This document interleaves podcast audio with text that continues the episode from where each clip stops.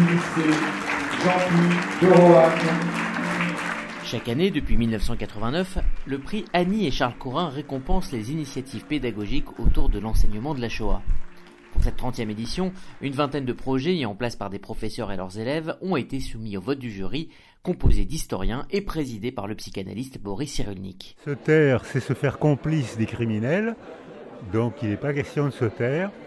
Et l'enseignement, ce n'est pas la répétition, c'est pas la rumination de ce qui nous est arrivé, c'est l'élaboration de ce qui nous est arrivé, c'est-à-dire qu'il faut chercher à comprendre. C'est-à-dire chercher à comprendre les réactions, comment un tel phénomène incroyable a pu se produire, et ça s'est produit. Donc c'est le contraire de la rumination. Créé par Charles et Annie Corin, tous deux rescapés des camps de la mort, ce prix est organisé par le département jeunesse du Fonds social juif unifié. Et cette année, le jury a récompensé deux projets. Il s'appelait Akar par des élèves de terminal commerce du lycée Émile Zola de Bar-le-Duc, un livre graphique qui retrace l'histoire d'une famille lorraine décimée par la Shoah. Ce qui est très difficile parce que c'est une histoire euh, extrêmement touchante, mais on a réussi quand même euh, malgré tout à faire un très beau projet et je suis très fière de ce qu'on a pu faire. Autre lauréat ex deux classes de première générale du lycée Jean-Puy de Roanne. Les élèves sont allés à la rencontre d'enfants cachés pour des interviews.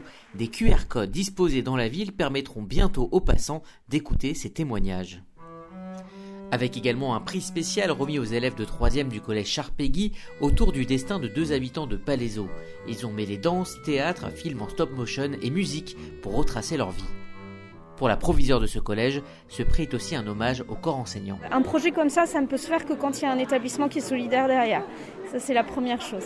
Et après ça, oui, c'est un bel hommage à la passion des enseignants, mais je dirais c'est un bel hommage à, à l'aller-retour.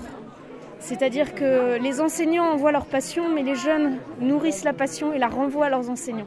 Et je trouve que c'est ce va-et-bien qui est magnifique et qui est riche. Fierté également pour les élèves, Aude était sur scène et cette aventure du prix Corin aura soudé sa classe et lui aura donné une vision plus précise de la Shoah. Ça a beaucoup changé la classe parce qu'au début, on était, euh, on était en groupe et euh, du coup, on a commencé à travailler avec un peu tout le monde et ça nous a beaucoup rapprochés. Je ne m'attendais pas à ce que l'histoire de la Shoah soit aussi terrible et triste.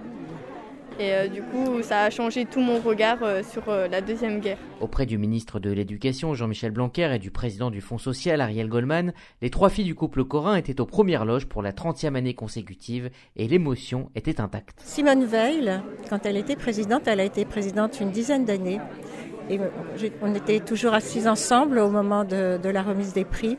Quand les élèves s'exprimaient, à chaque fois, elle avait une larme. Et euh, ben, je crois que nous aussi, quand on, entend les élèves, euh, c'est complètement bouleversant parce qu'ils nous disent des vérités, ils ont une spontanéité à, prendre ce flambeau qui qui est qui est toujours surprenante et merveilleuse. C'est sur la musique composée par Léopold Zimmermann, au cœur de l'un des projets, que s'est conclue cette soirée, placée plus que jamais sous le signe de la transmission.